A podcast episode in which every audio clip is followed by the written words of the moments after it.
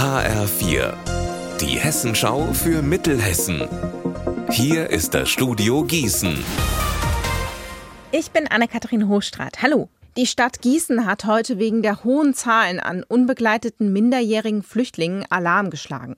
Demnach kommen seit Mitte Juni so viele unbegleitete Minderjährige in Gießen an, dass das Jugendamt mit der Bearbeitung der Fälle nicht mehr hinterherkommt. Das hat die zuständige Gießener Stadträtin Gerda Weigel-Greilich heute gesagt. Demnach fehlt es dem Jugendamt schlichtweg an Personal, um die vorgeschriebene Erstbefragung fristgerecht durchzuführen. Wenn die Befragung nicht in einer Woche durchgeführt werden kann, dann verbleiben diese Kinder und Jugendlichen hier in Gießen beziehungsweise Hessen. Das bedeutet am Ende des Tages aber auch, dass wir hier in Hessen deutlich mehr Plätze zur Verfügung stellen müssen, was auch ein Kapazitätsproblem ist. Wann ist ein Verein gemeinnützig und profitiert damit davon, dass er keine Steuern zahlen muss? Und in welchen Fällen wird Vereinen die Gemeinnützigkeit entzogen? Die Gesetze dazu müssten dringend reformiert werden, sagt zumindest die Allianz Rechtssicherheit für politische Willensbildung aus Marburg.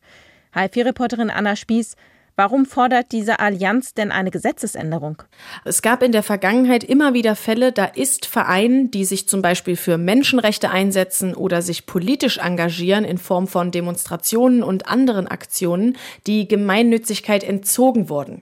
Und jetzt ganz aktuell gibt es ein Rechtsgutachten, bei dem der Bund der Steuerzahler mal unter die Lupe genommen wurde und streng genommen dürften die auch nicht gemeinnützig sein.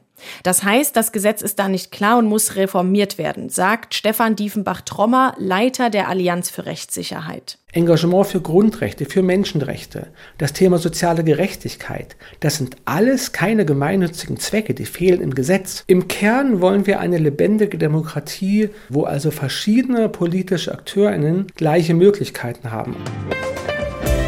Unser Wetter in Mittelhessen. Der Sommer im September dreht gerade noch mal richtig auf. Blauer Himmel, Sonne und dazu ist es warm. Bei 28 Grad in Lora und 27 Grad in Wallmünster. Die Nacht wird klar. Morgen früh kann es dann wieder Nebel geben und dann gibt es wieder einen warmen, spätsommerlichen Tag bei ganz ähnlichen Temperaturen.